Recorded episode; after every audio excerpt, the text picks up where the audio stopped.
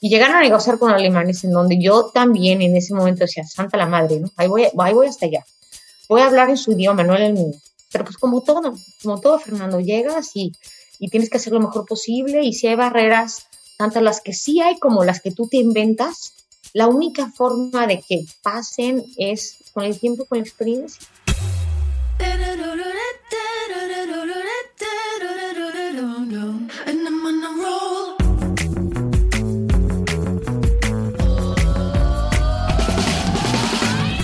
Hola, soy Fernando Trueba y esto es True Growth, un espacio para descubrir las historias de los emprendedores, ejecutivos y deportistas más destacados de México, España y Latinoamérica. Con este podcast busco compartir la experiencia de gente inspiradora que ha conseguido salirse del molde y ha luchado incansablemente para conseguir sus sueños. En cada episodio descubrirás historias fascinantes de crecimiento personal y profesional que te ayudarán a conocer los diferentes retos que enfrentaron cada uno de ellos y cómo salieron adelante hasta lograr sus objetivos. Si al término de cada episodio aprendiste algo, logré inspirarte, motivarte o simplemente que te cuestiones si realmente estás haciendo lo que quieres hacer, entonces habré conseguido mi objetivo.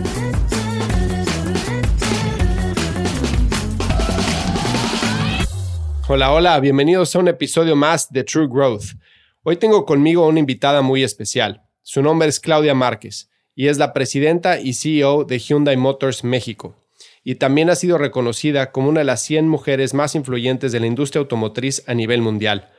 Con Claudia voy a platicar sobre su experiencia creciendo en la industria automotriz y trabajando con diferentes culturas como la alemana, la japonesa, la coreana, la americana y obviamente la mexicana.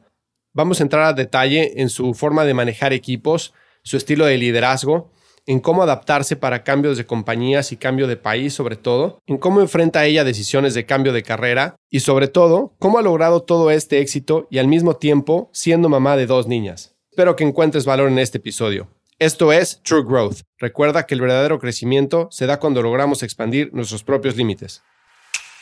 Hola Claudia, ¿cómo estás? Muchísimas gracias por tomarte el tiempo de estar en el podcast hoy. Al contrario, muchísimas gracias por el interés en mí. De verdad que siempre es lindo. Gracias. Pues cómo no, digo, antes que nada, muchas felicidades por un año al frente de Hyundai México como CEO. La verdad es que qué gran logro.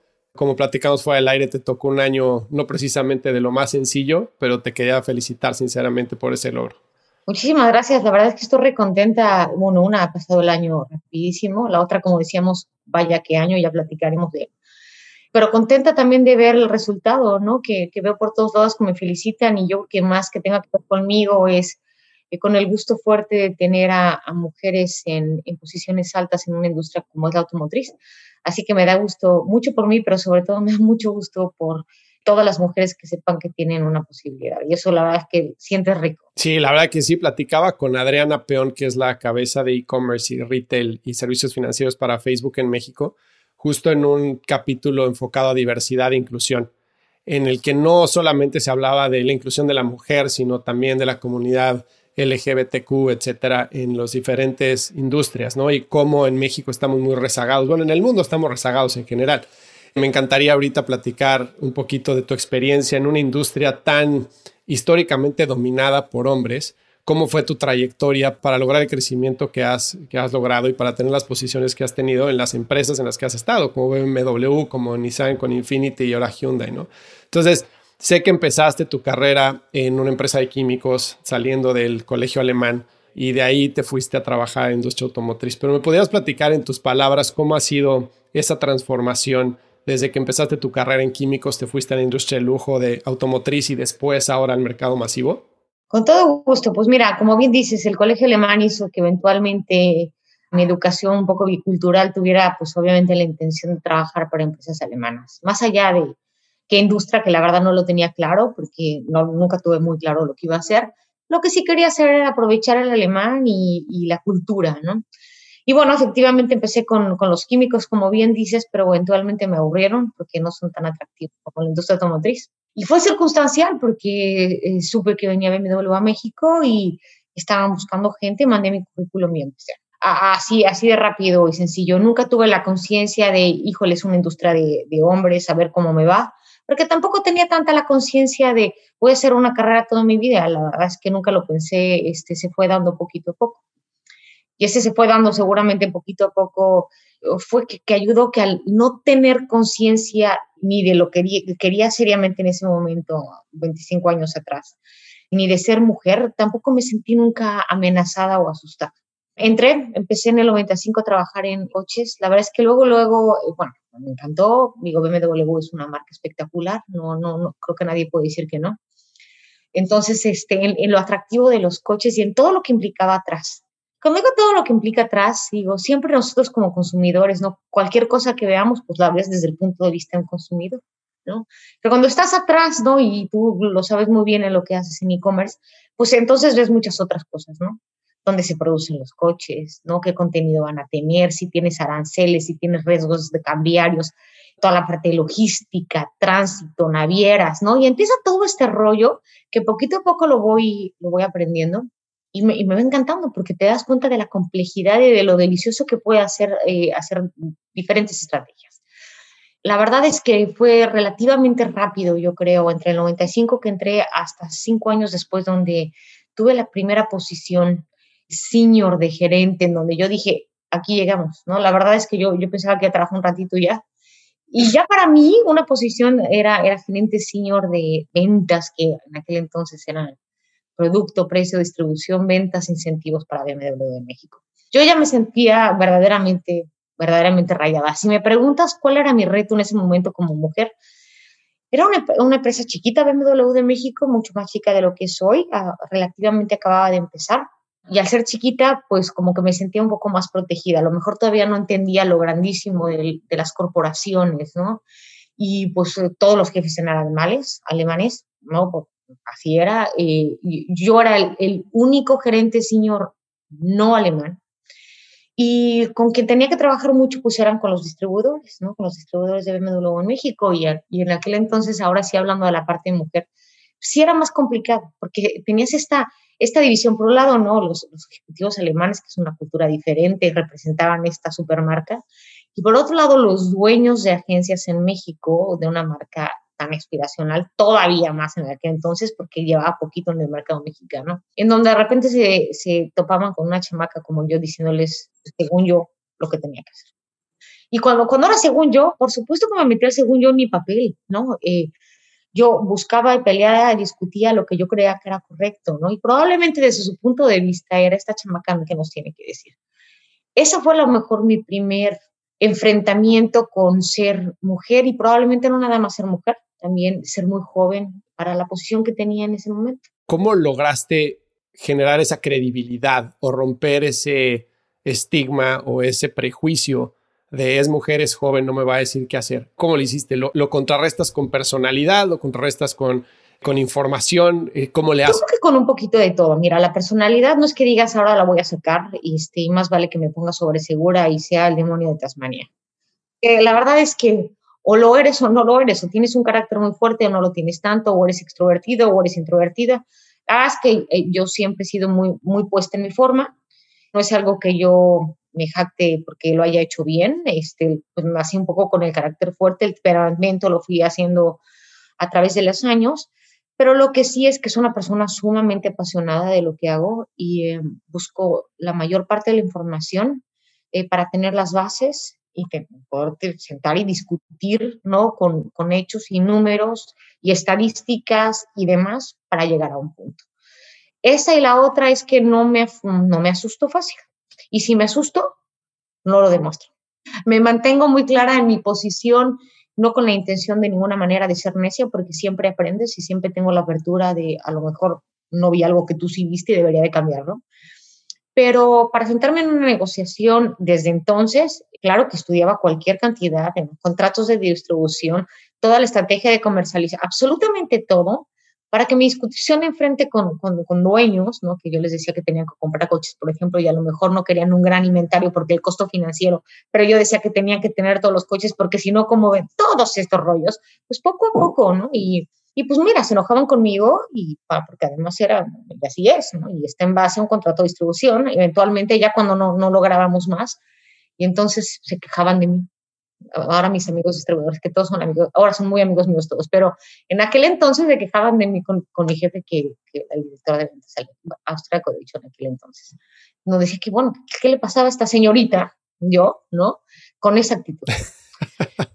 y, pues sí, mira, educada siempre he sido, tuve, tuve una buena educación, nunca he querido ser ni altanera ni agresiva, pero pues sí muy clara, muy directa, muy precisa y esto es un negocio y hay que hacerlo bien. Yo, yo creo que fue el primer enfrentamiento que tuve y todavía sin pensar que iba a ser ni una grande carrera, ni mucho menos, pero, pero sí, si estoy haciendo esto, lo tengo que hacer bien.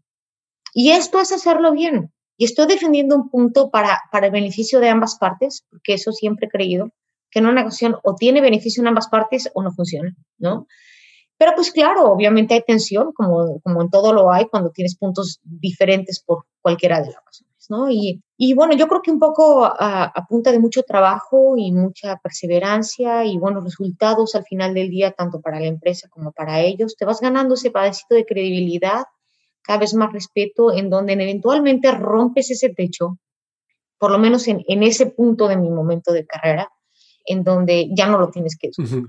En donde, eh, en donde, bueno, pues seguirás discutiendo muchas cosas, pero ya la persona, mujer, mexicana, joven, ya no es un tema, ya, ya es una persona que sabe lo que está hablando y que respetan fuertemente y eso te, a ti te ayuda mucho más, ¿no?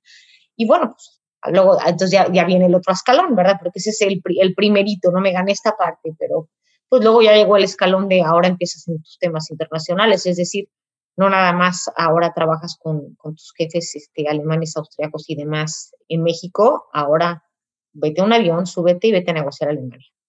Y yo me acuerdo, eso fue en abril del 2000, la primera vez que lo hice, como uno de, de los sustos más grandes de mi vida. ¿Por qué? Pues mira, por un lado tenía una grandísima emoción de ir a Alemania, eh, ya yo como un poco responsable o más responsable que anteriormente había ido eh, con algún jefe en donde vas aprendiendo y te van apoyando. Aquí ya me tocaba a mí llegar y negociar. Y llegar a negociar con alemanes en donde yo también en ese momento decía, santa la madre, ¿no? Ahí voy, ahí voy hasta allá.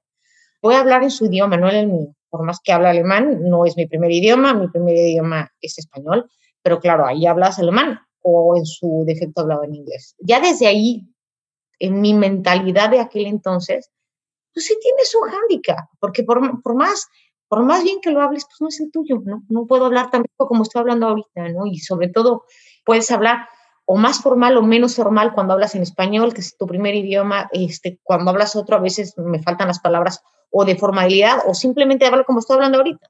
Pero bueno, esa era una. La otra, yo decía, bueno, ¿cómo me van a ver? En el 2000, pues efectivamente era rechava, ¿no? ¿Me van a creer? ¿No me van a creer? Tú, tú misma, yo misma en ese momento, independientemente de que me sentía medio segura sabiendo que tenía cualquier cosa, eh, todavía información que aprender, pero yo me sentí insegura este, de pensar que me iban a ver diferente. Y esa, esa inseguridad pues, te, te afecta, pues, sin duda te afecta. Bueno, a mí me quita el sueño, este, en el avión no puedo estar tranquila, entonces no llegas este, descansada. Y bueno, pues, pues, ni modo, o sea, con ese vacío que te sientes en la panza de por un lado rico y por otro lado dentro un nervio espantoso. Pero pues como todo, como todo, Fernando, llegas y, y tienes que hacer lo mejor posible y si hay barreras, tantas las que sí hay como las que tú te inventas, la única forma de que pasen es con el tiempo, con la experiencia, ¿no? Es, pues tienes que, tienes que cruzar el puente de lo que estás haciendo en este momento hasta que eventualmente te sientes cómoda.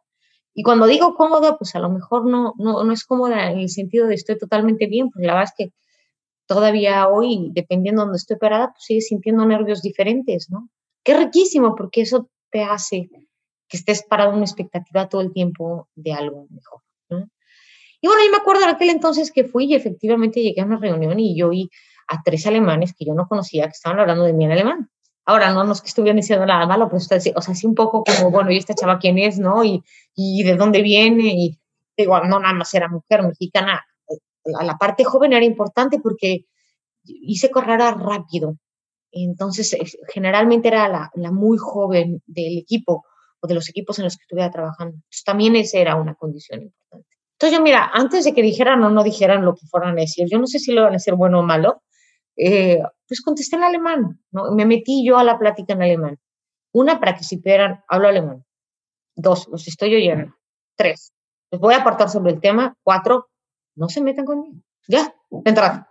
Y, y lo haces así un poco, pues sí, como estrategia de, no vamos, vamos midiéndonos pues, como todo y, y pues poquito a poco, ¿no? Y ya luego van siendo los resultados y, y el animarte en esas reuniones a tener una opinión. Y, y aunque la tengas, decir, bueno, me atrevo o no me atrevo. Y, y, es, es, la forma, yo creo que poquito a poco fui rompiendo con esta postura mía en una industria real de hombres, de algo que pues en general no, no, pensaba, no pensaba hacer, hasta que tú misma te vas automotivando, tú misma vas llegando a resultados mejor, de una u otra forma vas subiendo, lo cual implica que la empresa confía en ti y vas ganando seguridad poco a poco hasta que un día y si me preguntas cuál, a lo mejor lo pienso ahorita, pero hasta que un día dices, oye, qué bueno ser mujer en la industria de hombres.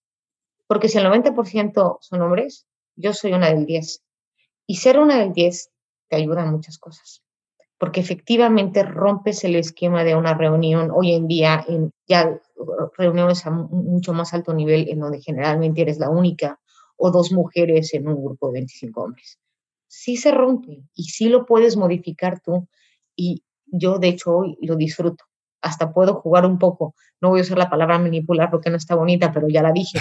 Puedes jugar un poco con el tema también, ¿no? Es un poquito en, en, palabras bastante coloquiales y aterrizadas cómo fue. No fue muy planeado, pero se fue dando bien. Ahora, eso es como en relación con tus partners externos, ¿no? Los distribuidores, eh, los eh, de, de, la central de Alemania, etcétera.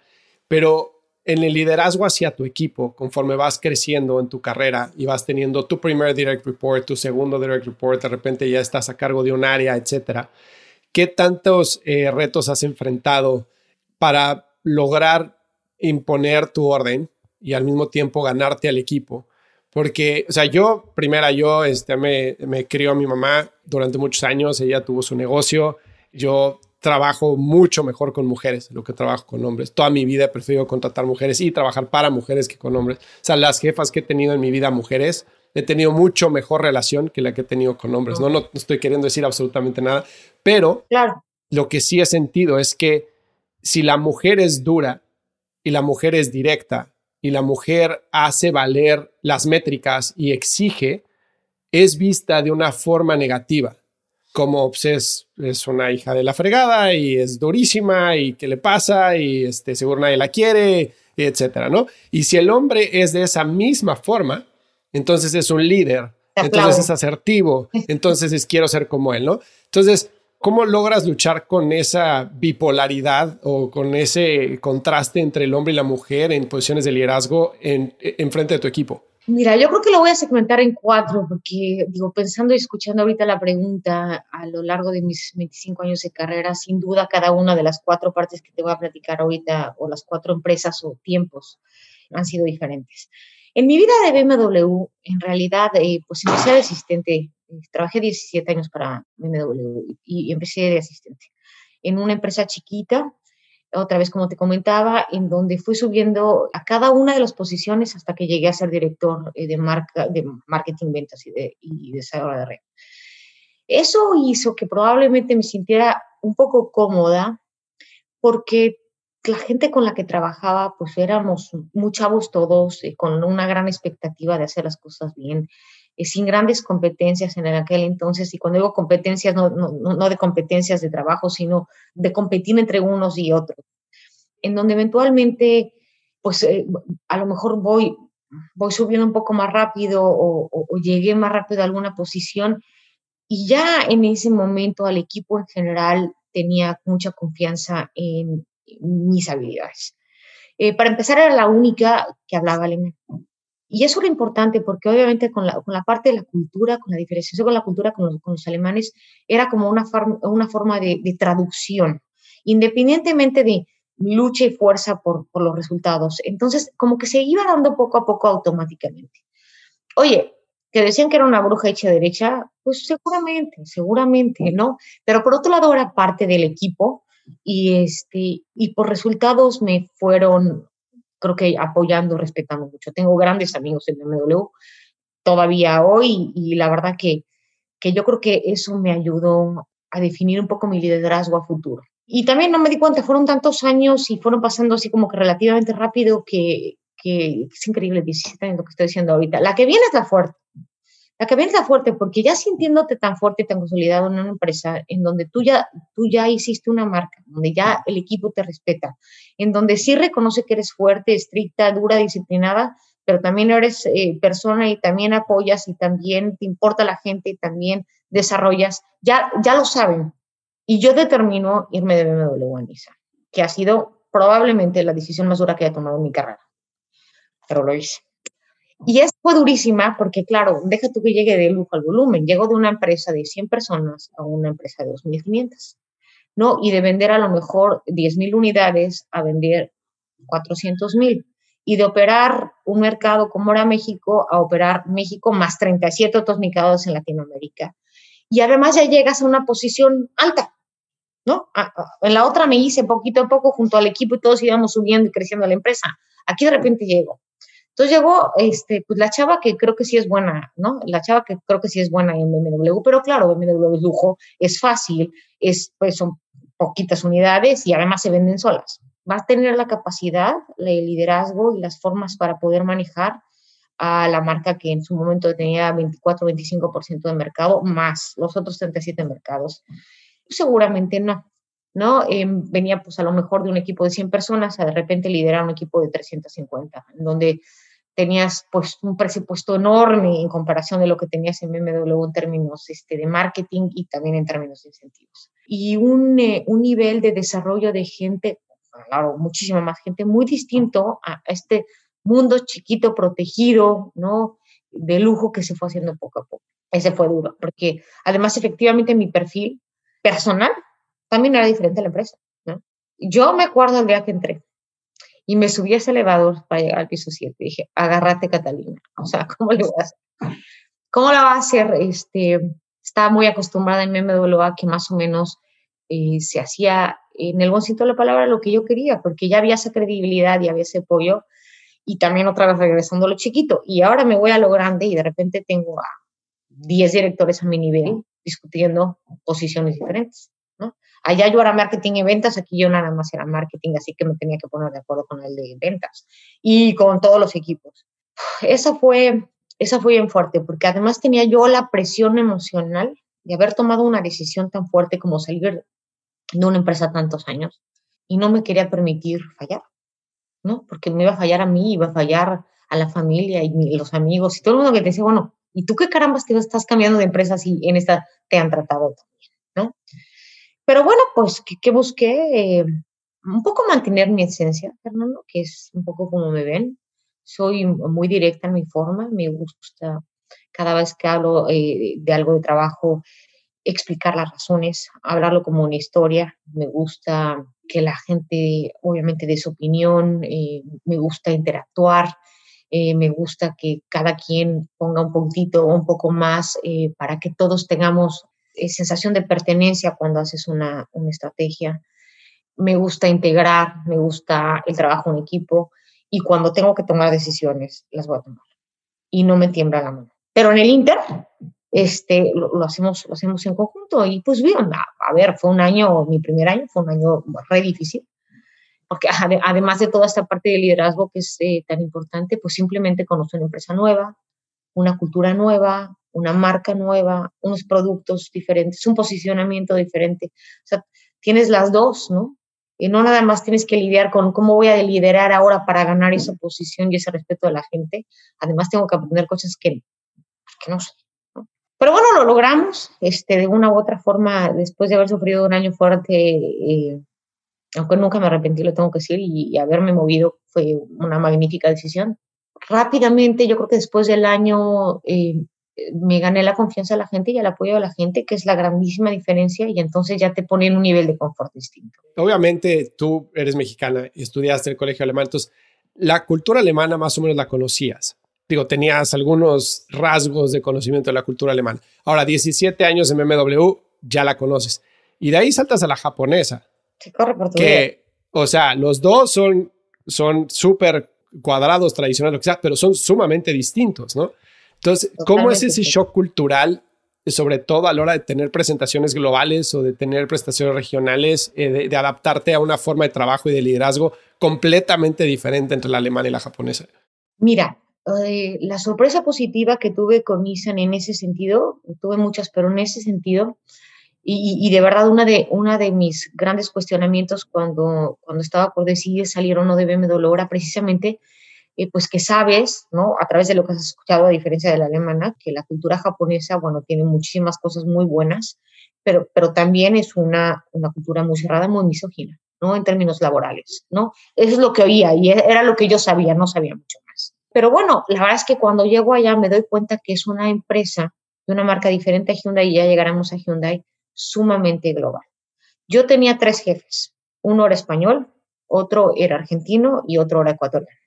Cuando estábamos sentados en la mesa, eh, probablemente en todo el rollo que tuviera que ver con marketing y ventas, bueno, es más, absolutamente todo menos desarrollo RD, no había japoneses en la, mesa. Habían cualquier cantidad de nacionalidades. Una empresa verdaderamente diversa. Yo, yo nunca tuve un jefe mexicano en mis tres años. Mis pares generalmente, bueno, pues también eran o puertorriqueños o ecuatorianos o mexicanos o japoneses, no. Eh, no, eso en México. Pero después, ¿no? El jefe del jefe del jefe eran o franceses o, de, verdad, eh, una empresa que, que se hizo sumamente fuerte en términos de diversidad, precisamente con la intención y la idea eh, de que en la medida en la que tengas culturas diferentes y puntos de vista diferentes en una empresa global, tienes una fortaleza muy importante. Y esto, bueno, pues no, no lo sabía, pero me di cuenta. Sí te puedo decir que esta percepción o esta real, no percepción o realidad que puede ser trabajar para una empresa japonesa, pues no. O sea, Nissan es una empresa de origen sin duda japonés, totalmente, totalmente global. No así Hyundai, sí Nissan. Y bueno, pues eso, eso lo aprendí rápido, ¿no? Y también una de las razones por las cuales determiné irme fue porque conocí al que iba a ser mi jefe y era un español y me, me impactó. Me pareció una persona eh, brillante, me encantó su personalidad y, y, confié en que si él iba a ser mi jefe, este, probablemente me iba a apoyar con potenciales riesgos cuando se trataba de, la cultura y de la relación con los japoneses, eh, si es que hubiera algún problema, que en realidad nunca hubo. Yo nunca le reporté un japonés, ¿no? En mis casi nueve años en la empresa. Entonces, eso no pasó. Eso no pasó y me di cuenta rápidamente que era una empresa muy global por un lado y por el otro lado con mucho apoyo a las mujeres, lo cual también obviamente pues me, me ayudaba a mí. En, en, ese momento en México eh, a nivel dirección, no nada más teníamos un jefe, éramos dos mujeres. Después llegó una tercera de, de 12, a lo mejor al mismo nivel, que era, que era mucho, mucho para México además. ¿no? Pero bueno, en, en términos de todo el apoyo que se veía a nivel mundial eh, de soportes y de, en patrocinios en foros mundiales, pues Nissan siempre estaba ahí, entonces eh, ahí también me sentí pues apoyada. El primer año fue, fue duro, pero eventualmente logré en términos de, disciplina, probablemente de, obviamente, llegar a objetivos, de empatía y de respeto, que la gente me apoyara y gané, gané un lugar, un lugar a, a, partir del año que pues te da una, un cierto confort que te ayuda a, a seguir, obviamente, con mucho más eh, emoción, eh, motivación y obviamente tratando de aprender cada vez más. Y a los tres años eh, me, me, piden venir a Estados Unidos. Es esto, creo que todavía más fuerte. Yo creo que todavía más fuerte porque, bueno, ya llevaba, ya llevaba tres años en la empresa. ¿sí? Ya conocí un poco más de la empresa, lo cual, lo cual era, ¿no? La palomita de, bueno, esta ya la pasé. Pero ahora, en lugar de ser Nissan, me moví a Infinity. Yo no había trabajado para Infinity. Y luego, esta era una posición que con mi llegada a Estados Unidos habré, habían creado. Era una dirección senior, eh, le reportaba al vicepresidente de Norteamérica para Infinity y antes de que yo llegara habían ocho directores, cada uno en su especialidad, y de repente ponen esta en medio, así como el, segundo a bordo de una, pues, una, nueva posición creada con el fin de fortalecer a, a Infinity en Norteamérica, pero concretamente en Estados Unidos y le reporta a un vicepresidente americano que llega a su posición el mismo día que yo. Por primera vez era una posición estratégica porque era una persona más de campo.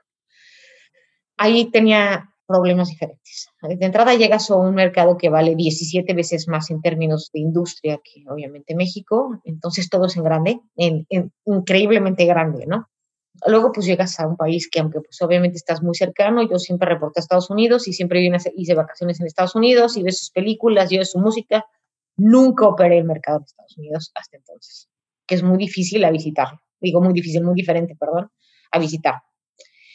Y luego, claro, en ese momento Infinity estaba en algún, eh, digo, estaba en un, en un banche, tenía 30% de crecimiento año con año en ventas y entonces la intención era que medio veníamos a rescatar.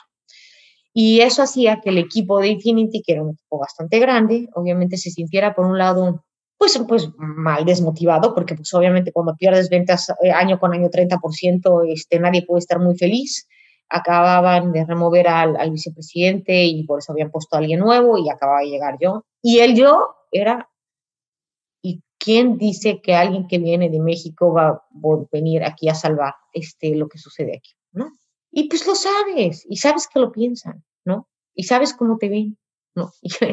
entonces, otra vez entras al mundo de chispas, mira, ya llevo muchos años en esto, pensaba yo en aquel entonces, ¿no? Ya llevo, yo no sé, casi 19 años. Así que ya sé, pero, pero sí, efectivamente llegó a un mercado distinto.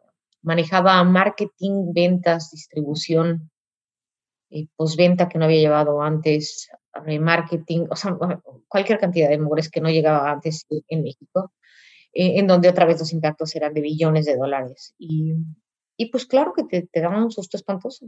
Y yo me acuerdo, yo llegué el lunes, mi jefe no había ninguna descripción de puestos en mi trabajo porque, porque era una posición nueva y todavía estaban como que tratando de armar de lo que se suponía ser el segundo a bordo, ¿no? ¿qué es el segundo a bordo? Pues, no, sabemos, pero vamos a definirlo Y eso le dije a mi jefe, que además él no me escogió, ¿no? Quien dijo, viene Claudia, fue el jefe del jefe del jefe, ¿no? Y me acuerdo que me siento con Randy, gran amigo mío, y le digo, bueno, no nos conocemos mucho gusto, ¿qué vamos a hacer? ¿No? Él vamos rollo y yo no en el mío. Y entonces me dice, mira, Claudia, no sé, pero vamos viéndolo poco a poco, ¿no?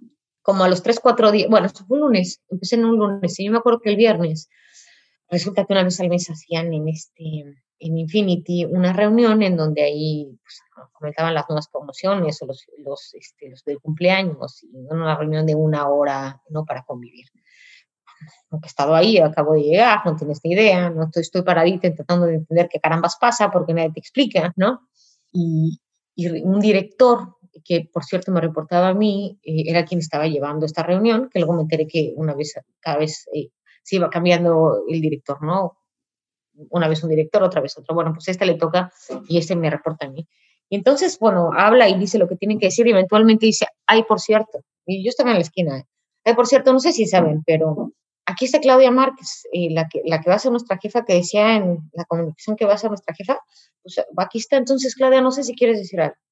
Mira, otra vez, entre el nervio que tienes, cambia de país, la familia en México, entra una empresa nueva, conoce otra vez la marca, este, nadie te hace sentir bienvenido, eh, no estás ni preparado, ya sabes, para, para nada. Yo no creo que entonces les dije, pues no, que muchas gracias, le dije a Eugene, este, le digo, muchas gracias por la presentación. Y dije, ojalá, ojalá hubiera tenido un par de minutos para saber antes y poder preparar lo que iba a decir. ¿no? Em, pero bueno, lo que sí les puedo decir es que pues efectivamente soy Claudia Márquez, este, efectivamente soy la persona nueva. Estoy segura que ustedes están cuestionando todos qué hago yo en una posición así, nunca habiendo operado Estados Unidos en un momento muy complicado y operando pues toda la parte comercial, ¿no? Pues la verdad es que si se lo cuestionan y lo piensan, pues lo hacen bien. Yo también me lo cuestiono lo que Simplemente confío en que la persona que tomó la decisión eh, de ponerme aquí cree y confía que todos los skills que tengo son suficientemente fuertes para poder apoyar. La verdad que no lo sé, pero pueden contar con que voy a hacer 150% de mi esfuerzo y el tiempo dirá si la decisión fue correcta o no.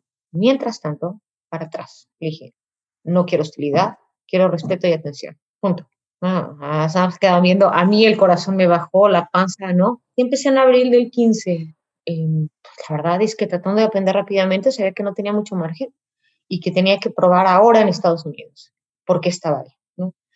Tuve una chance rápida, una oportunidad rápida de hacerlo y salí muy bien y con eso tuve. Con eso tuve por lo menos que, al cuarto quinto mes hubo muchísimo respeto a mi capacidad y de ahí yo creo que Infinity, mis tres años en Estados Unidos de Infinity fueron deliciosos, divertidísimos, espectaculares, eh, todo fue a mejor, un equipo muy lindo, la verdad es que la pasé, la pasé muy bien, pero fue, fue complicado. Te decía que segmentaba en, en cuatro, entonces la primera fue pues el M, después cuando llegué a Misa Mexicana y luego cuando llegué a Estados Unidos a Infinity.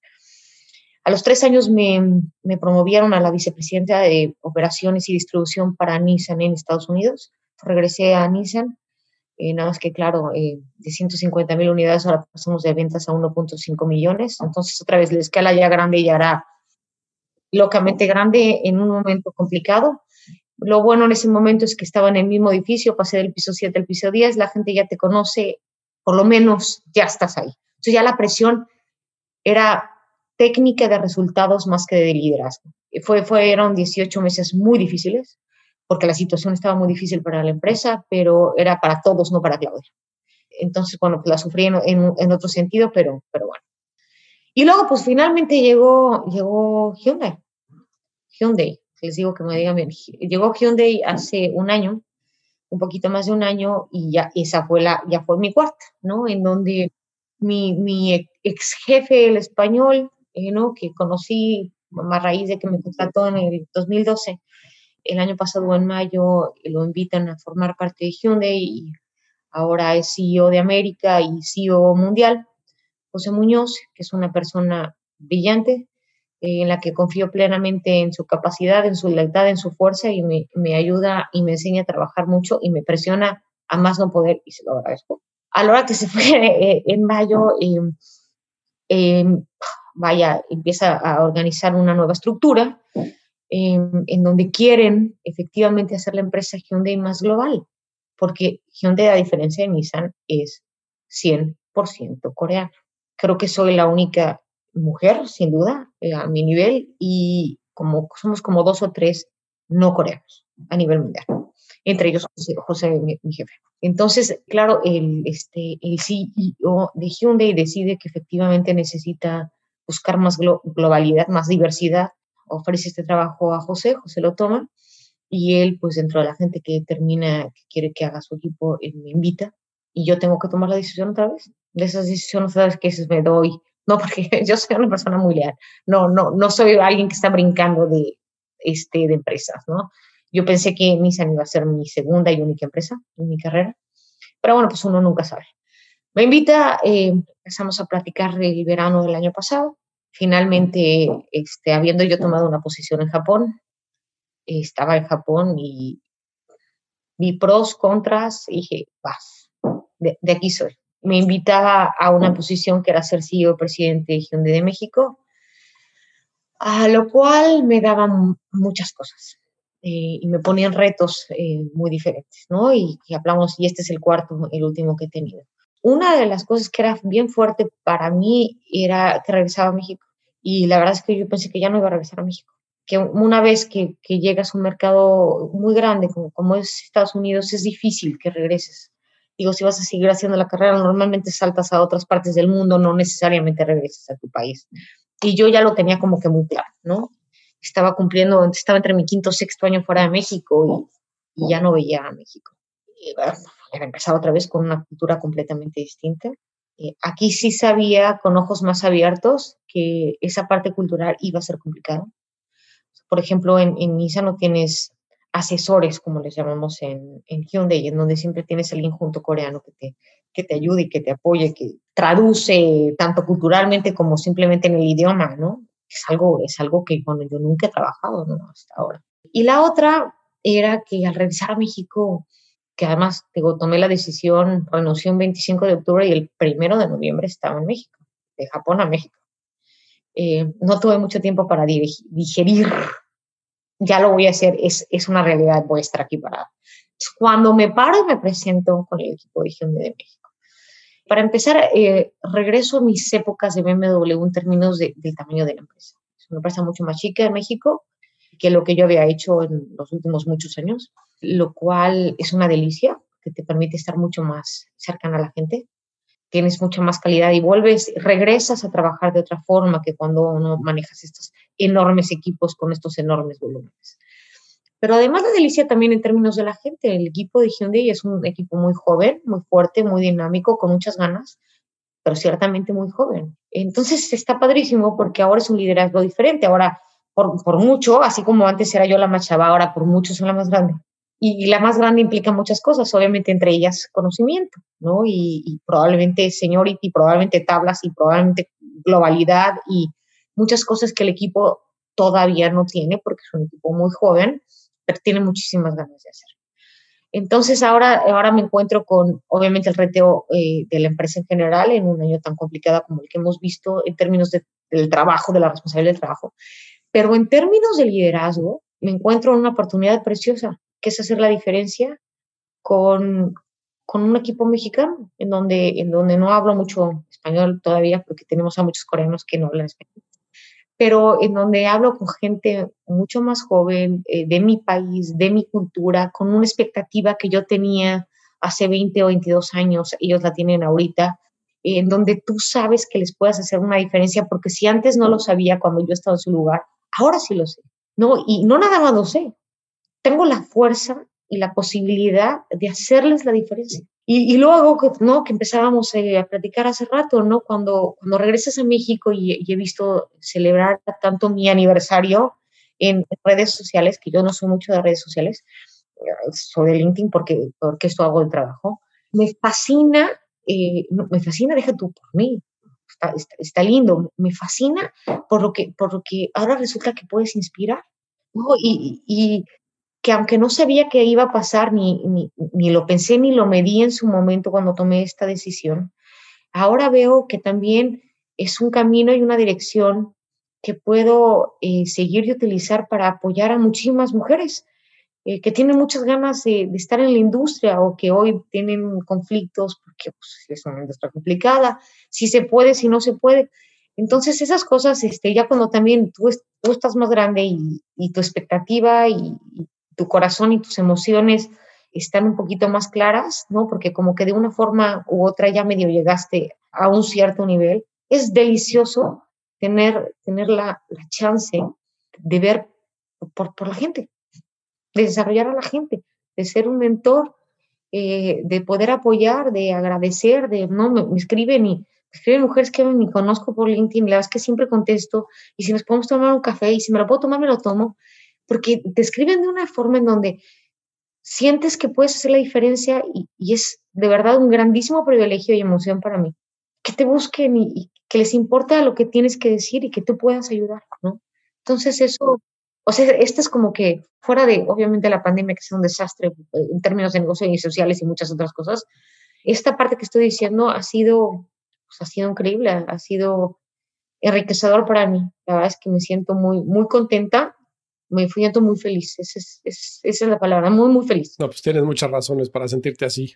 Y ahora que estás en la posición en la que estás, ¿qué planes tienes para tratar de incluir más a la mujer en la fuerza laboral, sobre todo en la industria? ¿Estás haciendo algo de mentorship o estás iniciando programas dentro de Hyundai o hay algo que estés trabajando? Bueno, dentro de Hyundai definitivamente, ¿no? Y, además otra vez regreso al punto de que como somos una empresa chiquita, bueno, además me la paso hablando con todas las chavas y todas las mamás y todas las mujeres y eso la verdad es que lo, disfruto mucho y está en mis manos. Lo, lo, que estoy, lo que estoy pensando y quiero hacer más es cómo puedo juntar y, y, apoyar no nada más a, a, las mujeres en la parte, en la parte de Hyundai, pero digo, a través de muchas otras mujeres que hay, ¿no? Maru Escobedo, que está en MAMOW, que además es este, increíble, musísima, trabajamos muchos años y la quiero mucho. ¿Qué podemos hacer juntas, no?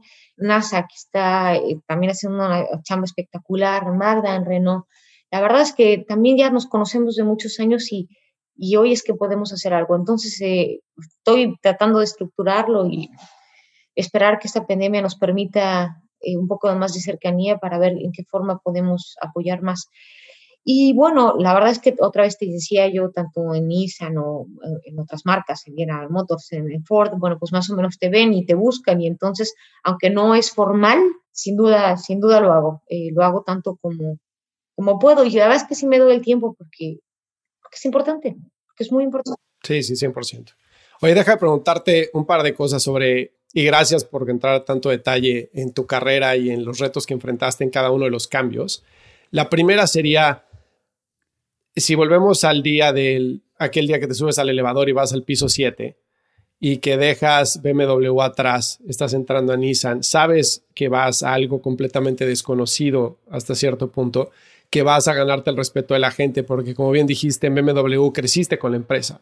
Entonces, toda la gente que te vio crecer, pues sabía quién eras, ¿no? Entonces, mal que bien estás dejando el nido y estás llegando a un lugar a probarte 100%, ¿no? ¿Qué es lo que te planteas como objetivo de ese primer día y de esa primera semana y de ese primer mes en una situación como esa?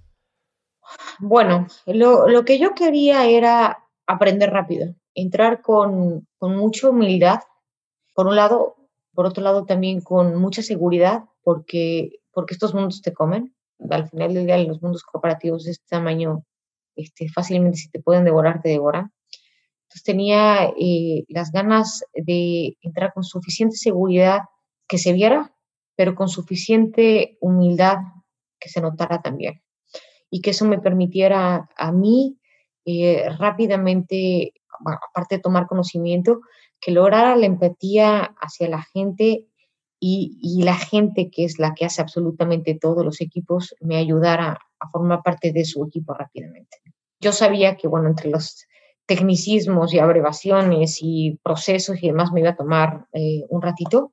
Y, eso creo que fue lo que más tiempo me tomó. Realmente en eso es muy complicado. Pero, pero lo que quería es que a lo mejor pasara 90 días o, o óptimamente menos y llegara yo al piso 7 sintiéndome ya no como una extraña, no, sino como alguien que se está entregando poco a poco al equipo. Dejar BMW fue un duelo, mira, y mira que fue mi decisión. Un duelo de verdad como cuando pierdes a alguien, ¿no? Pero fue mi decisión. Yo quería ir al, a la industria de volumen, yo quería conocer otra cosa. Era un riesgo brutal, pero fue mi decisión. Y con esa, esa fortaleza y esa seguridad entre, es lo que yo quiero hacer. Y va a depender de mí que tenga éxito. Entonces, ¿de qué forma puedo lograr a mi nivel el acercamiento con la gente? Yo soy la que tengo que lograrlo, ellos no. Si yo no gano esa confianza, yo voy a perder. Que la verdad es que eh, generalmente es, bien difícil porque también en la medida en la que te vuelves más grande y llegas a posiciones así y a otras empresas, tú estás buscando que, que los equipos la gente se adapte a ti. Tú lidereas, ¿no? Pues no, yo, creo que ahí perdemos fuertemente, ¿no? Porque en realidad quien llega a un equipo que ya existe, que esté integrado, que, que está definido por una cultura que tú probablemente no conoces. Si tú no logras empatar y sentirte parte de ellos y que ellos te vean como tal, difícilmente te van a aceptar como líder. Esa era mi expectativa. Creía que con los equipos lo iba a ser eh, un poco más rápido y sí, tenía un poco el nervio de que con los pares fuera más competitivo y sí, eh, es una empresa sumamente competitiva, pero bueno, la logramos de un lado y del otro y es rico porque pasan los años y tienes muchos amigos en, las empresas en las que has trabajado, que al final del día es lo que quedan. Y sabes que es riquísimo decir no sé y reconocer el decir no sé. O sea, cuando llegas como jefe y todo el mundo cree que tú vas a tener todas las preguntas y ese día como a tu punto con el tema de humildad, decir no sé, pero tampoco es mi trabajo tener todas las respuestas, ¿no? O sea, yo no voy a tener todas las respuestas a todo lo que ustedes me pregunten. Y sabes que eh, al principio, cuando digo al principio, probablemente seis, ocho meses, diez meses, no crees que al ah, principito, principito. Este, cuando llego, yo manejaba marketing en Entonces, claro, en marketing, en el tema producto, precio, incentivos y demás, es, son números, es, es, no tienes que saber mucho de marca. Pero en el tema de publicidad, CRM, digital, e-commerce, pues tienes que saber de la marca, tienes que sentir la marca, tienes que entender la marca. Y yo, pues eso, eso se aprende. Y yo me, acuerdo que luego tenía pues aquí a la agencia de publicidad, a la agencia de medios, al equipo. Tenía 200 ahí personas sentadas para definir una, alguna campaña y me decían, Claudia, este, ¿tú qué opinas? Y les decía, no sé, no sé. O sea, no, puedo decirles mi opinión personal de lo que yo siento, de lo que veo, pero en realidad no tengo ni idea. Entonces, no, o sea, les, les puedo dar un par de comentarios, pero los expertos son ustedes. Los que saben de la marca, los que han trabajado en ello, los que llevan desarrollando, son ustedes. Digo, el día, el día que yo me sienta segura para tener una, una posición firme quizá o, más, o más dirigida, sin, sin, pues los digo, mientras tanto, confío plenamente en lo que están haciendo. Completamente. Y muchas veces no nos damos cuenta que al no hacer eso, volvemos a nuestro equipo 100% inútil. ¿no? O sea, el momento en el que tú tomas la decisión de todo, en el momento en el que tú dices qué es lo que se va a hacer, qué es lo que no se va a hacer, creas una dinámica en la cual todo el mundo nada más te voltea a ver, pero también les quitas accountability, ¿no? ¿Cómo los vas a hacer responsables de algo que tú decidiste? Totalmente. Y mira, digo, eso en su momento. Ahora, por ejemplo, con el equipo que tengo Hyundai, este, pues les digo, ¿no? Hay algún tema que tengo que tomar y decidir, les digo, está padrísimo, pónganse de acuerdo, ¿no? Y vienen y me dicen, ¿cuál es su recomendación? Yo no. O sea, yo, yo a lo mejor puedo tener medio claro o muy claro lo que haría en su lugar. La verdad es que, además, e, esta importancia de trabajar entre los equipos, ¿no? Los de ventas, los de finanzas, los de marketing, ¿no? Que generalmente otra vez en esas empresas grandes, ¿no? Los de marketing trabajan los de ventas trabajan acá. Los de, ¿no? Bueno, este, a ver, a ver amigos, ¿no? Pónganse de acuerdo y, y, y ya lo hablamos. Discutan, ¿no? El punto de vista de cada uno es tan importante, porque claro, el experto en este producto va a tener una visión diferente que el experto en distribución. No, y el de finanzas va a decir, yo nada más quiero rentabilidad, pero el de marketing tendría que decir, sí, mi cuate, pero si el precio tanto, no vas a vender. Esa discusión es la que quiero que tengan para que cuando vengan este, y me presenten y me digan como equipo qué quieren hacer, ¿no? Que digo, es una postura diferente al decir, pues, no sé, yo a veces le digo a mi jefe todavía hoy, este, no sé. Exacto. No, nada. Si no sabes más, vale que digas que no sabes. Completamente. No, a, a, a ver, qué, a ver qué me invento para salirme de esto. Esa, esa nunca ayuda, esa nunca. No. Oye, y este, cuando, cuando has tomado esta decisión de cambio de carrera o en tu carrera en general, cuando evalúas una nueva oportunidad o un salto a tomar, ¿cómo priorizas cuáles son las razones por las cuales debes o no de tomar una oportunidad? Mira, esa es una buena, muy buena eh, pregunta. Ya he dejado pasar como dos o tres posiciones que eran más altas de lo que tenía precisamente por ese, por ese análisis. Para empezar, tiene que, la posición que sea, eh, no importa si es más alta, tiene que ser algo que me apasione. Si es algo que soy medio buena, pero no me apasiona, ni me va a apasionar porque ya lo sé, paso, paso sin ver. No, no, no, no, no tiene sentido. Me acuerdo, la primera vez que me ofrecieron venir a Estados Unidos fue al año de trabajar para, para Nissan en México y era para manejar toda la parte Marcom, o sea, toda la parte publicidad, CRM, digital y demás en Estados Unidos. Y la verdad es que de mi fuerte, ese es el menú. De lo que me divierte, ese es el menú. Entonces yo le decía en aquel entonces a mi jefe, le dije, no, me, no me lleves a Estados Unidos a hacer una chamba en donde soy más o menos bueno. Llega, aunque sea mucha mejor posición, llega a Estados Unidos en donde soy muy buena y puedo hacer la diferencia. Tiene que tener sentido. O, o un par de otras decisiones dentro de Estados Unidos en donde no veía ningún valor para mí, para mi carrera, para mi conocimiento, ¿no? Eh, esa es otra. Y, y, bueno, lo que es muy importante es que tienen que ser sentido con la familia, porque que tengo familia, tengo un esposo y tengo dos hijas. Entonces, si nada más lo veo hacia mí, pues no funciona, ¿no? Acá también somos un equipo. Entonces hay posiciones que seas, no, no, no voy a ir a tal país. Es que no importa lo, alto que sea la posición. No voy a, ir a tal país porque, porque mis hijas ya no están para salir ahorita a los 16 años, ¿no? A, llévalas a una cultura completamente diferente. Pues, pues, no. O sea, si depende mi carrera, que me tenga que salir en un momento en donde voy a fastidiar el momento de, de mis hijas, fundamental, pues, Esa, esas son las tres ecuaciones, no tiene que ser sentido para la compañía, tiene que ser sentido para mí y por supuesto para la familia. Si no, pues ya llegará otra. Y esas son las, que, las cosas que hay que saber decir que no. Mira, ¿Cuánta gente, y, me ha pasado y lo he visto, no pones en posiciones, son muy buenas en posición A, y entonces tienes, ¿no? Acá está una promoción en otro perfil. Como esta es muy buena acá, le das la chance y la quemas. Y la quemas y la quemaste. Porque ya ya no puede regresar a ser la estrella en este lado. Y muchas veces también nosotros en esta expectativa de querer subir, tomas posiciones que sabes que no te apasionan, que por más que las entiendas, no es algo que verdaderamente vayas a poner todo tu corazón enfrente. No lo hagamos, porque al final del día se te regresa. Y bueno, y eso yo lo he tomado. Yo acepto lo que soy buena, acepto lo que soy medio buena, uh, acepto lo que no me interesa y no comprometo mi felicidad laboral ni personal. Yo trabajo hoy por hoy y ya tengo muchos años de gusto me apasiona, me divierte, eh, de verdad me, me, vuelve loca, me encanta, tengo adrenalina, todos los días empiezo con mucha emoción.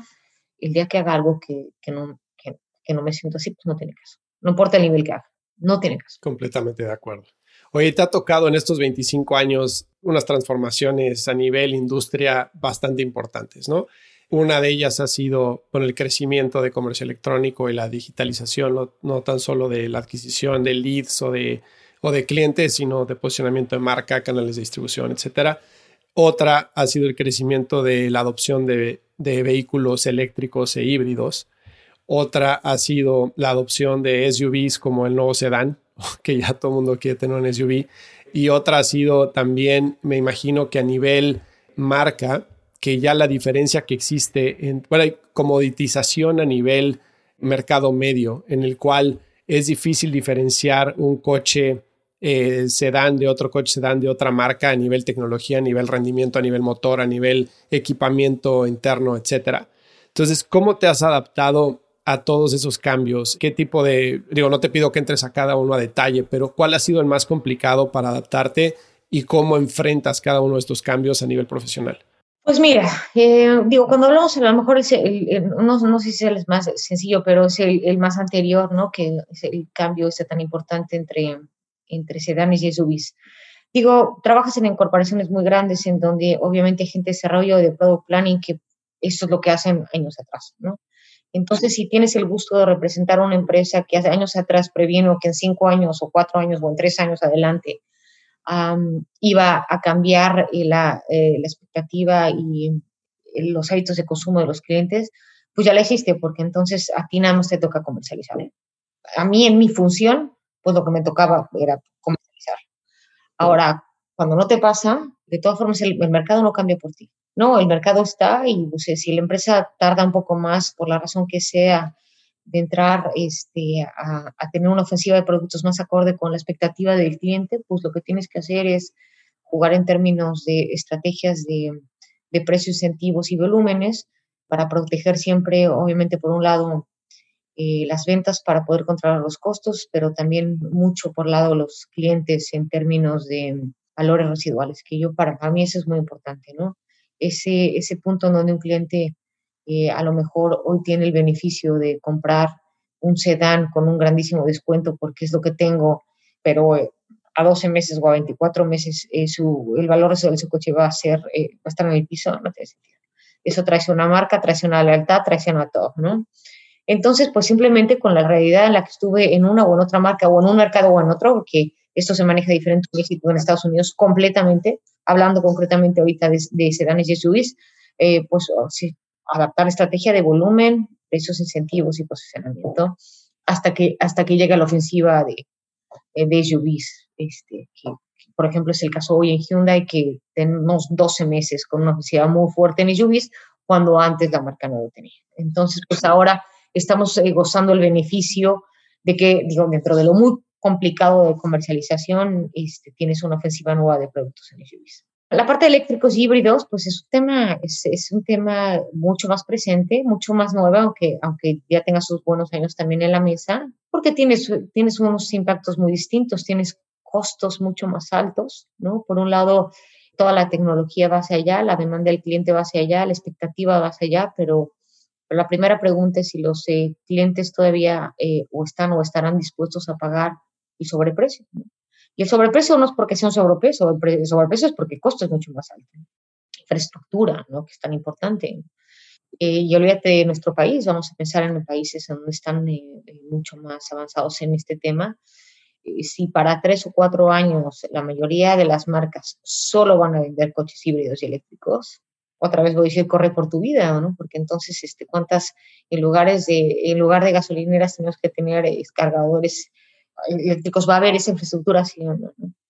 Pero bueno, digo, son temas que, que, poco a poco se van a tener que ir adaptando, así como también la parte de, la parte de costos y precios, y pues jugaremos con eso. Eh, lo que te puedo decir en la parte de Hyundai es que, bueno, pues es suficientemente importante como, como para todos, en donde se acaba de lanzar hace un par de meses una submarca dentro del, del paraguas de Hyundai, que es eh, la marca Ionic, en donde se empezarán a, comercializar eh, coches 100% eléctricos, empezando con SUVs, hablando de eh, en el 2021, el 2022 será un sedán y así sucesivamente, porque la expectativa de la, de la marca es que para el 2025 se logren ventas entre híbridos, hidrógeno, hablando de Nexo, por ejemplo, también tecnología de hidrógeno, y eléctricos de un millón de autos. está, va a estar muy, muy divertido. Este, son cambios bien fuertes porque por más que, por más que los veamos y, las, todas las marcas estén en eso y bueno, hay cualquier cantidad de gente en tecnología y en desarrollo, pues una cosa es todo lo que ves y otra cosa es cómo lo implementas, ¿no? Pero bueno, pues este, esta nos tocó y estamos en tiempos como todos sumamente interesantes en, en una industria que cambia, cambia, cambia rápido y, y luego es complicada porque no es una industria como, como la tuya, ¿no? En donde estás tan acostumbrado a hacer las cosas tradicionales que, que, es, que es difícil voltear el, el, cassette, ¿no? Que ya no hay cassettes, pero se sigue diciendo lindo. Sí, y lo, a mí lo que me fascina es que tratas de solucionar un problema y creas otro, ¿no? Con los coches eléctricos se trata de solucionar el problema ambiental eh, y obviamente de consumo de, de combustible, pero creas el problema de que el valor residual del coche o sea, se va a la basura después de dos años porque la tecnología se convierte 100% obsoleta, ¿no? El rango que te daba un coche eléctrico o híbrido hace dos años es la mitad de lo que te da un coche eléctrico o híbrido hoy. Entonces, el, el mercado de segunda mano se muere. Y entonces, ¿qué pasa con todos esos coches? ¿Qué pasa con las baterías? ¿no? Porque tampoco hay un sistema a nivel mundial de captura de baterías, de, volver a utilizar las baterías para otro tipo de propósitos. Entonces, se crea otro problema, ¿no? Entonces, eh, Totalmente de acuerdo, Fernando. Y, bueno, como, decías, ¿no? en un mercado más, por ejemplo, como Estados Unidos, en donde gran parte de todos estos autos eléctricos hoy son leasing, todavía más fuerte porque el valor residual es una forma, digo, es, una forma clave para comercializar. de otra forma, no es que tengas hasta tantos clientes que, opten por o, o, compras de contado o financiamiento, eh, más bien es un tema de arrendamiento y ese arrendamiento obviamente viene con un valor residual de la mano. Ese valor residual de la mano tiene que ser subsidiado por la empresa a 24 o 36 meses que no sabes eh, exactamente cómo se van a mover y entonces el impacto financiero se vuelve brutal, entonces el coste del coche sube. o sea, y entonces al final del día, ¿no? Este, dices, bueno, pero yo, yo nada más que ya comercializar un coche, no, esto, esto ya es una estrategia financiera, no es una estrategia de comercialización de un incierto a futuro, ¿no? Pero bueno, así es y lo, único, lo único bueno de lo, de lo complicado, no puedo decir de lo malo, de lo complicado, es que nos va a pasar a todos más o menos juntos, ¿no? Entonces, pues nos tendremos que ir adaptando como todo, como todo, ¿no? Eh, interesante, interesantísimo. La verdad es que este, hasta, me, me, me, causa risa, yo creo que risa de gusto, risa de nervio, tener la posibilidad de formar parte de estos cambios tan fuertes este, y pues haremos lo mejor que se pueda. Sí, yo desde que llegué a Estados Unidos, que ya llevo 10 años, 10 años acá, no he comprado un coche, todo es leasing, ¿no? Y, y, mis dos coches, uno es eléctrico y otro es híbrido y son leasing también. Y pues, pues sí, para el consumidor es buenísimo. Para el consumidor es buenísimo, pero mira, una de las cosas que aprendí cuando llegué a Estados Unidos, ¿no? En mi, en mi época de llegada a a Infinity es precisamente esto, que pues, tienes la más remota idea cuando nunca has superado a Estados Unidos. La gravedad y la complejidad que tiene leasing. No tienes ni idea, ¿no? Y, y la verdad es que, bueno, para las marcas el riesgo es brutal, ¿no? Y, y, y probablemente, generalmente sales quemado pero tienes dos opciones, o entras al leasing o dejas 50% del pastel en la mesa. Y no puedes dejar 50% del pastel en la mesa de un mercado como Estados Unidos porque entonces el costo del coche se te vuelve 20-30% más caro y ya no puedes competir. Es complicadísimo. Yo decía, bueno, qué pesadilla. Y es bien difícil cuando tú la operas, ¿no? Del otro lado, y a mí, a mí me tocaba con incentivos, ventas de flotillas. Es, es bien difícil entender la complejidad que hay atrás para hacer una estrategia correcta. Pero pues así digo, México no es relevante.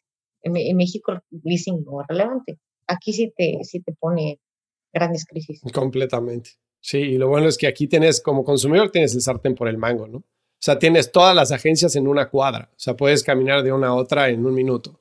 Y pues la diferencia de precio entre un coche similar es de nada y en el leasing se vuelve nada, ¿no? Entonces es saber quién negocia mejor y te tienen sentado ahí 12 horas para que no te vayas. Y este, Esa es otra cosa, ¿no? Digo, aquí no puedes, no puedes definir un precio, ¿no? Por eso tienes un precio sugerido, es ilegal. Exactamente. En México podemos ponernos de acuerdo en, no es una política de, de cero descuento, es una política de precio único con la intención que el cliente que va, ya decidió que va a comprar una Creta, no importa si lo compra en la Ciudad de México o en Monterrey o en Querétaro o en Zacatecas va a pagar lo mismo.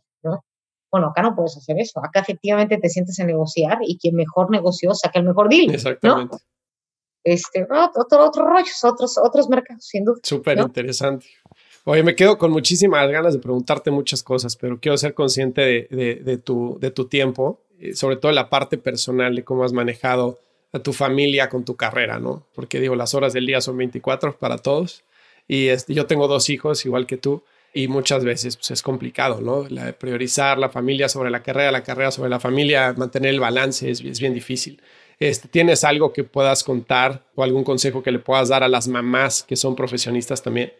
Pues mira, yo creo que una de las primeras cosas que teníamos que hacer en algún momento de, nuestra carrera y, y, óptimamente un poquito más antes que después, o que a medias o que a la alta, es determinar qué es para ti balance. Que el, balance es bien personal. Este, hay gente que necesita X cosas y hay otras mujeres o hombres que necesitan otras, ¿no? Y lo que quiero decir con esto es, ¿qué me da a mí la tranquilidad de lo que es importante para mí? Lo estoy haciendo más o menos bien. digo más o menos bien porque pues, es imposible hacerlo completamente bien. Una vez que tú estructuras eso, es más fácil que estés tranquila con la decisión que estás tomando.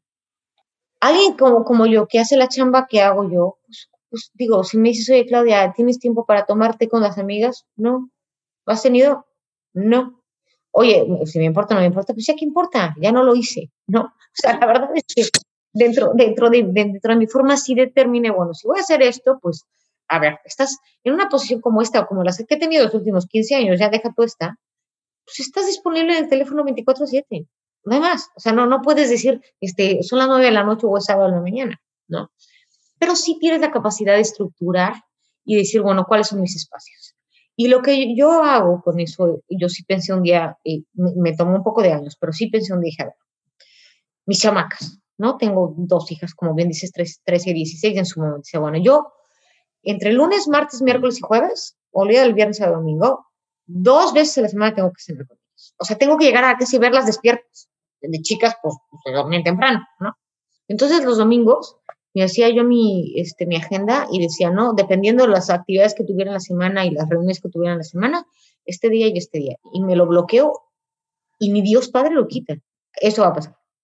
A ver, yo, Claudia, sí necesito correr cuatro veces a la semana. Bueno, si son cuatro veces a la semana, pues a lo mejor me viento uno el fin de semana y tres entre semana, porque también un día quiero descansar, ¿no? Entonces, igual, en la mañana. Pues ese día no, no puedo tener juntas a las 8 de la mañana, pues no llego.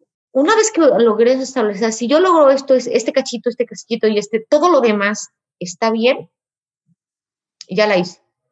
Ya la hice porque eso me, hizo sentir una, que estaba cumpliendo, y no, no cumpliendo por cumplir, pero cumpliendo con el tiempo que, que tenía que dar a mis hijas, obviamente que el fin de semana iba a llegar más, que cuando yo no estaba, además iba a estar mi esposo, iba a estar el papá, eh, o iba a estar alguna de las abuelas, entonces eso me tranquilizaba porque ya lo tenía ordenado, ¿no? No estoy yo, pero está Alex, y no, si no, está la abuela 1 y si no está la abuela 2. Entonces las niñas están bien, y eso era lo más importante.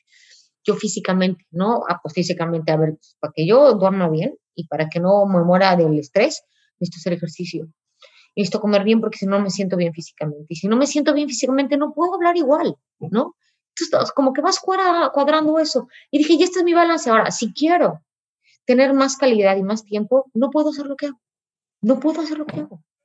Puedo, puedo tomar una chamba diferente, de menor exposición, no necesariamente de, de menor nivel, pero sí de menor. Si es ventas, es ventas. En ventas estás, ¿no? Pero dije, no, eso es lo que me gusta. Bueno, pues entonces estructúralo. Estructúralo no falté a ningún 10 de mayo con mis hijas a la escuela. O sea, había cosas que eran, no, no, no, son, no son discutibles. Y sí puse siempre, eh, con cada uno de mis jefes, a ver, o sea, ese día no puedo, siempre estoy, pero hay días que no puedo. Yo me acuerdo con mis dos chamacas que, este, que nacieron en mis tiempos de BMW, con las dos les dije a mis jefes, diferentes jefes en su momento, cinco meses no voy a venir a decir. ¿Estás de acuerdo? Sí. ¿No había maternity leave en ese entonces? Eh, pues seis semanas. ¿En México? ¿Seis semanas? bueno, en Estados Unidos es igual. Seis semanas. Entonces yo me acuerdo que le dije a mi, a mi jefe, este, que, era en aquel entonces con mi primera chamaca, el director general, y, este, le dije, Johannes, estoy embarazada y, este, bueno, y la verdad es que súper, felicidades, todo bueno, todo bueno. Y luego, y luego cuando acabé todo lo bueno me dijo, ¿vas a seguir trabajando? Entonces le dije, sí. ¿Qué quieres? Ah, le digo, pues, este, no quiero venir a trabajar cinco meses. Yo era directora de eventos y marketing ya en aquel entonces. Dije, no quiero venir a trabajar cinco meses, pero no quiero, no, no quiero nada más no venir, no quiero conectarme. Estos cinco meses en donde solo sea mamá. Ok, ¿qué más quieres? Ah, bueno, pues cuando, cuando regrese, este, pues quiero hablar flexible. Y el flexible es cuando sepa que me puedo ir a la casa antes o tengo que llegar después, fuera. O sea, de todas formas hago marketing y ventas. O llegas a tus objetivos o no llegas a tus objetivos. Exactamente. Si yo trabajo eh, mejor porque así pude ver a mi hija de 10 a 12 de la noche, ¿qué más te da? Ok, ¿qué más quieres? Con eso. Pues y con mi segunda chamaca, tres años después, ya tenía otro ejército alemán, me dijo lo mismo, le pedí lo mismo y me dio lo mismo, ¿no? Como, bueno, tú me puedes en esto y, yo me voy a sentir tranquila. Y digo, yo me sigo comprometiendo a hacer lo que tengo que hacer, nada más quizá en horarios distintos. Y ya, ya sí, ya sí salí. Y así poquito a poco, ¿no? Oye, Claudia, hay una junta y no importa el jefe que fuera, oye, pues es que hoy no puedo porque es el festival de la mamá y pues tengo que ir a No recuerdo haber faltado a ningún festival, a ningún cumpleaños. A, a mío sí. A, mí sí me han tocado estar fuera, fuera de donde fuera, pero no de mis hijos. Pues felicidades. Pues gracias, la verdad es que se, tienes luego mucho, muchos apoyos, he tenido muchos apoyos que luego tampoco es tan fácil, ¿no? Y cuando logras que tu equipo alrededor este, te ayude en su momento, las abuelas antes de venir a Estados Unidos nos echaban muchísimo la mano y mi esposo, pues eso, eso ayuda y te hace una gran diferencia, ¿no? No estás tú, pero sí está el otro, entonces te sientas este, un poco menos grave. Y luego te das cuenta que la que sufres terriblemente eres tú. Claro. Las chamacas que era, o sea, las yo digo, ay, oye, gorda, vamos a hablar 10 minutos. No, no, no, vaya, mamá. Okay. Como dice un ex jefe mío, este, que era el, el VP de eBay a nivel mundial, me dijo, ya estoy muy triste porque pasé de ser hero a ser zero con mis, con mis hijos. Y fue horrible, el hijo, qué horror. Yo ahorita todavía soy hero porque están chiquitos, pero el día que me pase no sé qué voy a hacer. Tienen siete años mi hijo y dos años mi hija. Ah, no, pues síguele, síguele, síguele, porque digo, mira, estas están lindas, la verdad es que están monas, pero la verdad es que ahora los fines de semana nos toca que, que pues ya no estamos Alex y yo, porque una está con una amiga y otra con la otra, y dices, no, no y cuando veía, buscamos qué peli vas a ver o qué juego vas a jugar después de comer, o, todo va cambiando, ¿no? Exactamente. Oye, Claudia, este, ¿hay algo más que te gustaría agregar? Pues no, la verdad es que está muy agradable. Me encantará platicar este, un poco más contigo. Eh, ya, ya me tengo que ir porque tengo que ir a dejar a mi hija a su práctica de voleibol. Ah, no, pues vete. Este, y eso te lo hago. Y ahorita no la puedo ver por la pandemia, pero generalmente también me pongo a ver sus juegos. Eh, muchas gracias, la verdad que otra vez, muchas gracias por la atención, muchas gracias por el interés. Muy interesante para mí también conocerte y muchas gracias a, a tu público, no al mío, ¿no? Que, que, me va a escuchar, este, de verdad que otra vez este, es algo que me enriquece a mí mucho. Muchas, muchas gracias. Pues te lo agradezco de todo corazón. Muchísimas gracias por tomarte el tiempo. Vete con tu hija y seguimos en contacto. Muchas gracias, Fernando. Bye. Bye. Si encontraste valor en este episodio, cuéntale a alguien. Y si no, también cuéntale a alguien. La mejor forma de ayudarnos es compartiendo tu opinión. Síguenos en Instagram, arroba truegrowthco o envíanos un correo a hola arroba truegrowthco.com. Leemos todos los mensajes y nos encanta estar en contacto contigo. Califícanos con 5 estrellas en iTunes o donde sea que nos estés escuchando para que podamos seguir creciendo y tengamos más invitados para ti. Menciónanos en Instagram y comenta lo que más te gustó de este episodio. Puedes encontrar las notas y referencias mencionadas en este episodio en truegrowthco.com diagonal podcast. Muchas gracias por escucharnos. Yo soy Fernando Trueba y te espero en el siguiente episodio de True Growth Podcast. Mientras tanto, sigue creciendo.